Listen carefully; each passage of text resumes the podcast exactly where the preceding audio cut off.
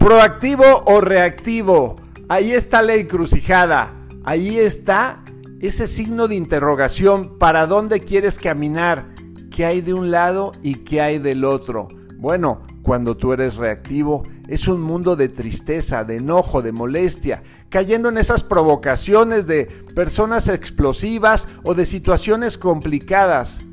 Pero por el contrario, cuando tú decides caminar en ese sendero maravilloso de la proactividad, de ser proactivo, de en una situación que incomoda o que molesta, dices, ¿en qué puedo ayudar? ¿Cómo puedo ser útil? Haces a un lado tus enojos, molestias o tus falsas justicias y dices, ¿en qué puedo ayudar?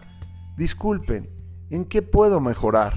Mediante tu amor, paciencia, constancia, solidaridad, empatía con todos los demás y con la situación, dices, ¿en qué ayudo? Seguramente, recuérdalo, el que busca encuentra. Y cuando uno busca cosas positivas, encuentras por millares. Así es que seguramente encuentras la solución y los demás te miran de otro modo. Tu brillo de tus ojos y de tu persona es diferente. Todos te aceptan. Todos quieren preguntarte algo. Todos buscan una solución en ti. Así es que hoy que te levantas, piensa en esa encrucijada. Cuando algo no te guste, cuando las cosas no vayan bien, proactivo o reactivo.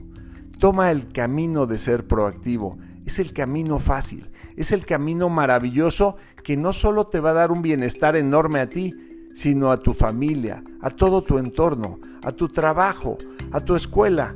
El ser proactivo genera luz, genera bienestar y nos hace un mundo mejor. Soy tu amigo Ricardo de Antuñano y este es el mensaje para hoy. Un abrazo, bendiciones.